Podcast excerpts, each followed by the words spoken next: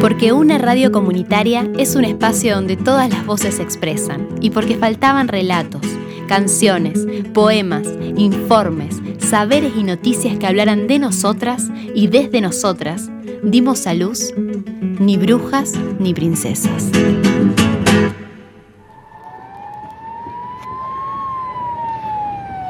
Nos lavamos las manos. Nos ponemos todo el equipo de protección personal, compuesto por la bata y la gorra, las gafas de seguridad, el respirador, el protector facial y los guantes.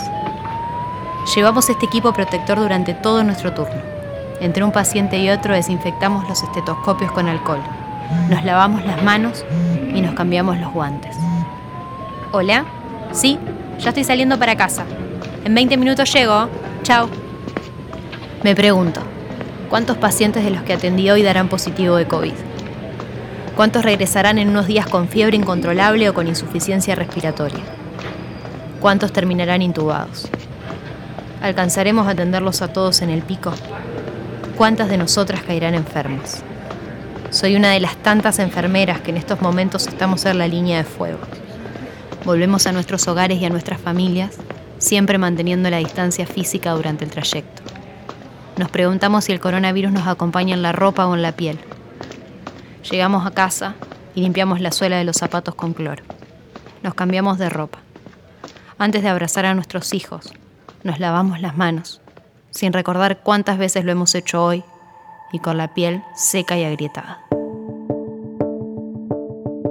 Si una figura ha tomado relevancia durante la pandemia, ha sido la de los médicos y las médicas, enfermeras y enfermeros, camilleros y personal de maestranza en los hospitales. Turnos dobles, jornadas de 24 horas, con marcas en la cara provocadas por las mascarillas, medidas extremas de higiene, profesionales de la salud contagiados o fallecidos por la enfermedad y súplicas a los colegas del mundo para evitar muertes son parte de las noticias que leemos y vemos a diario. Entre los actores sociales de la salud hay un colectivo mayoritariamente femenino, la enfermería. Históricamente se lo consideró como un trabajo propio de las mujeres, ya que se ha asociado en muy diversas sociedades y culturas y a lo largo del tiempo el acto de cuidar con el género femenino. Y a pesar de los cambios que vienen ocurriendo en los últimos tiempos, continúa siendo un ámbito feminizado, ya que un 85% de sus profesionales son mujeres. Además, mientras que la mujer ha permanecido invisible, recluida, sumisa y sin ningún prestigio social, la enfermería no ha existido como profesión, pero poco a poco esta visión está cambiando hacia un reclamo de profesionalización dentro del sistema sanitario y equidad en cuanto a sus derechos laborales. no fijarme en su manera de.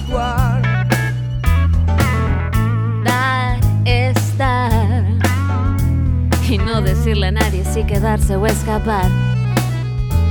Cuando el mundo te pregunta del por qué, por qué, por qué, por qué da vuelta la rueda, por qué no te detenes, yo te digo que dar es dar. Dar lo que tengo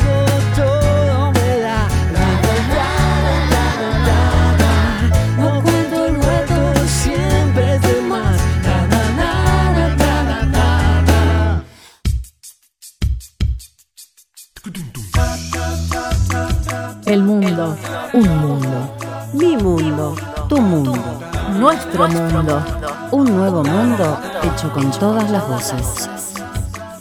Hola, soy Andrea, parte del grupo que lleva adelante el micro Ni Brujas ni Princesas. Soy enfermera, trabajo hace más de 20 años en el Hospital Eva Perón de Granadero Baigorria y decidí estudiar enfermería hace muchos años porque creo que siempre me guió eh, las ganas y la necesidad de cuidar a otros, eh, de cuidar de, los demás, eh, relacionado siempre con, la salud. ¿no?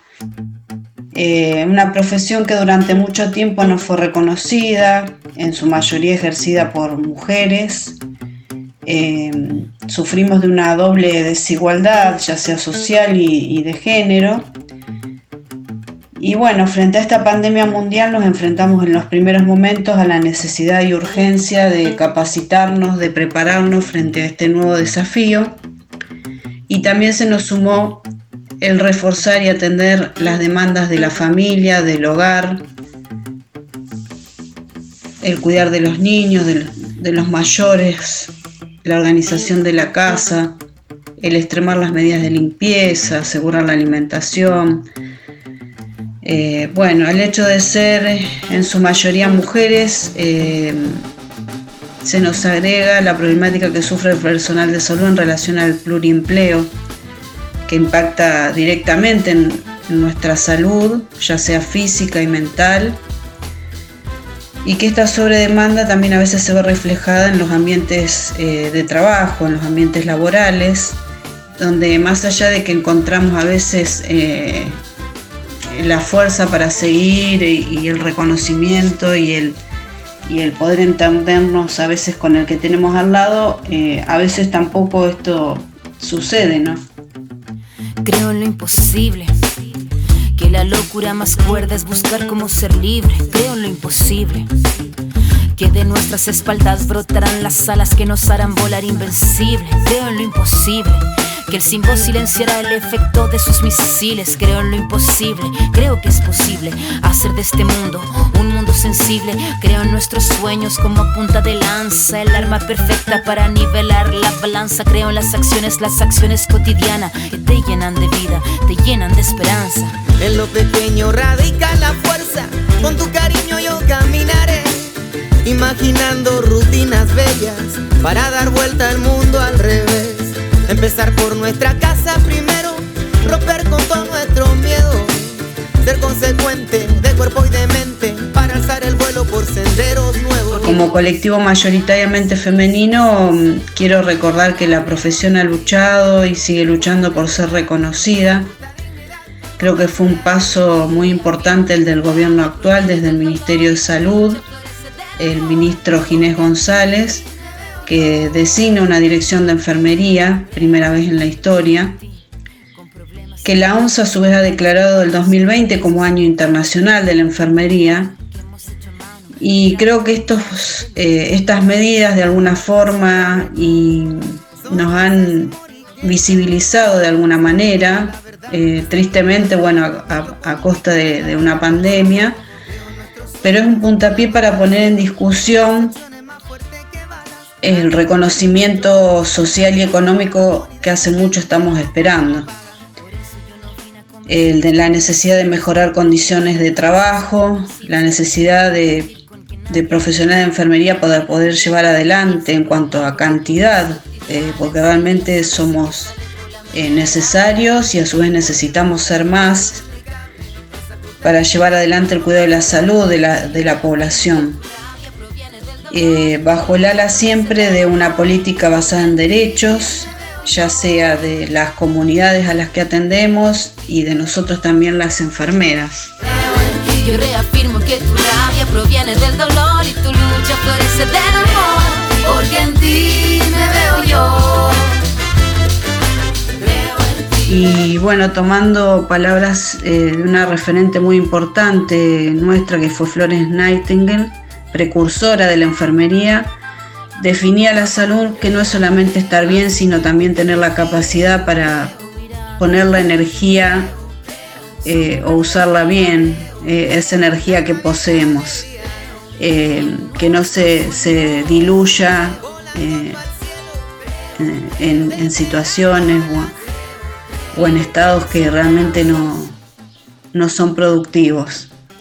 Y creo que para eso es fundamental también que, contemos con entornos saludables y que también de alguna manera eh, desde la profesión podamos poner esa energía eh, también en, lograr un reconocimiento, en luchar por nuestros derechos, que también es necesario, eh, más allá de, que también muchas veces creo que se agota en la atención directa de, del paciente, ¿no? Eh, pero bueno, creo que es de alguna manera es importante que, eh, que ustedes sepan eh, y qué es lo por lo que estamos pasando, de cuáles son nuestras exigencias, que a veces son muchas, que somos seres humanos, que no somos héroes ni, ni superhéroes y que bueno, que necesitamos mucho del acompañamiento de una sociedad responsable y comprometida también con su salud.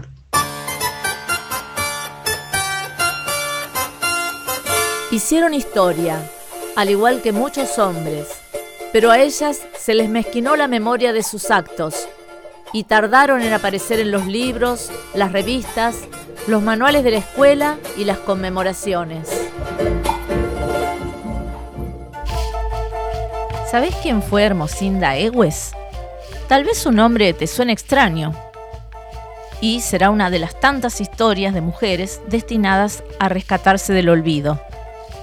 De niña, Chinda, como la llamaban, vivía en una zona tan alejada, entre los cerros, que hoy es solo un recuerdo devorado por el monte, el campamento San Pedrito, ubicado en medio de los cerros y a unos 60 kilómetros al oeste de Tartagal. Allí llegó la familia de Hermosinda hace 80 años, de la misma manera que otras 100 familias de obreros que trabajaban para la compañía norteamericana ESO, dedicada a la extracción del petróleo. Ella solo tenía 8 meses de edad y llegó con su madre y cinco hermanos, proveniente de Charaguas, un pueblito cercano a Santa Cruz de la Sierra en Bolivia. Cuenta que para ella, como para todos los niños y niñas del campamento, vivir en San Pedrito fue como vivir en un paraíso. Una alfombra verde todo lo cubría y más abajo el río Grande de Tarija, que marca el límite natural entre Argentina y Bolivia, corría con toda su bravura. Los niños y niñas como Hermosinda solo podían concurrir hasta el cuarto grado en la escuela instalada en San Pedrito. Para hacer el quinto y el sexto, recorrían varios kilómetros hasta otro campamento. Mi madre, dice, no estaba en condiciones de pagarme los estudios, así que la empresa estableció un sistema de becas y tuve la suerte de ser la primera en obtenerla.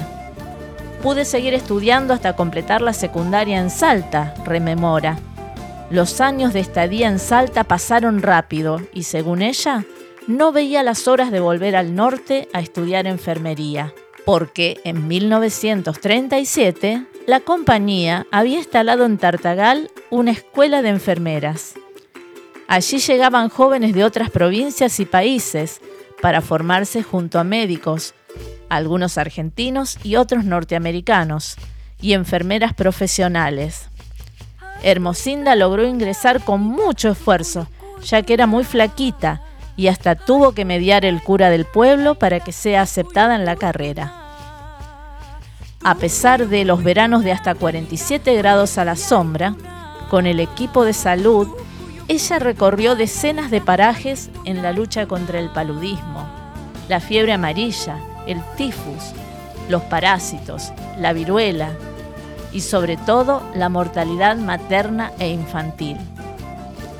Eso se lograba con mucho trabajo, dice, vacunando, controlando a las embarazadas y así conteníamos bajos los índices de mortalidad en bebés, niños y madres. Ya enfermera, fue nuevamente becada, esta vez a Estados Unidos, donde realizó una pasantía en el Hospital de Oregón junto a otras tres compañeras. Al regresar a Tartagal, Hermosinda se hizo cargo de la escuela de enfermería donde había estudiado. Recuerda que su trabajo y el de todo el equipo de salud no tenía día ni horario. Tanta era la exigencia que hasta se prefería en aquellos tiempos la contratación de enfermeras solteras a fin de asegurar su dedicación completa. Admiradora de los lineamientos sanitarios de quien fuera el primer ministro de Salud de la Argentina en 1946, el doctor Ramón Carrillo, Hermosinda desarrolló su labor profesional con la convicción de que la salud solo es factible en condiciones sociales aptas para el desarrollo de la vida humana. En 1959, la empresa ESO trasladó a Hermosinda hacia Plaza Winkul, en la provincia de Neuquén, con nuevos desafíos sanitarios. Para mí, el sur, por el frío, la nieve y el viento, era mucho más inhóspito que el norte, asegura. Finalmente fue ubicada en Buenos Aires, donde además obtuvo la licenciatura en enfermería en la universidad pero volvió a su norte en 1992, juntó un equipo de salud conformado por médicos y enfermeros de varios hospitales de Buenos Aires. En esa ocasión se había producido la epidemia de cólera en el Chaco salteño y allí, en una pequeña localidad llamada Santa Victoria Este, asistieron a aborígenes de la etnia Huichí y a criollos que viven a la orilla del Pilcomayo. A quien fuera una de las primeras enfermeras profesionales egresadas de nuestro norte profundo, licenciada, docente de ética biomédica en la Universidad Católica Argentina, formadora de enfermeras y enfermeros. Y presidenta de la Federación Argentina la recordaremos definiéndose a sí misma con estas palabras. Desde niña fue mi sueño ser enfermera y dediqué mi vida a que otros alcanzaran este sueño. En la historia de Hermosinda, ni brujas ni princesas homenajeamos al colectivo de enfermeras que hoy se encuentran en la primera línea de fuego frente al COVID-19. Resistiré, erguido frente a todo,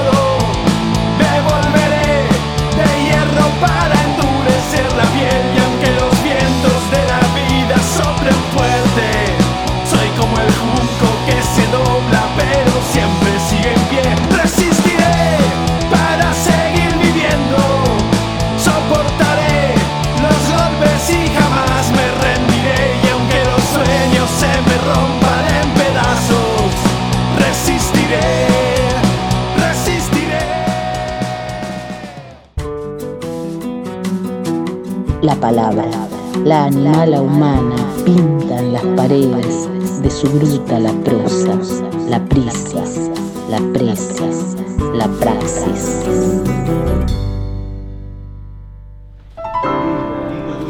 Y llegó un día inesperado. Los que no imaginaban la cárcel acomodaron sus casas para el encierro. Se enarbolaron virtualidades de abrazos, besos, encuentros. La impresencia se hizo presente y perdimos el tacto, el goce, el latido. Caracoles a la deriva del destierro. Nuestro mundo se deshizo, pero inventamos esperanza para un planeta desgastado. Empatizamos con los olvidados, visualizamos perversas desigualdades. Aparecieron los guerreros y aplaudimos. Cada palma enarbolada, aliento acompasado a la espada invisible que blande ante la muerte. Aplaudimos el riesgo, el desamparo, la soledad insoslayable.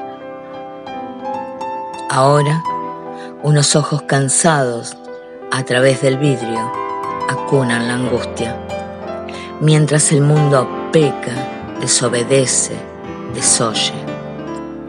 Un mundo equivocado se mantiene obstinado, aislado en su egoísmo, camina por las calles y como siempre, siempre, no piensa en los otros. El tiempo es veloz, tu vida esencial, el cuerpo y mis manos me ayudan a estar contigo. Quizás nadie entienda, vos me tratas como si fuera algo más que un ser.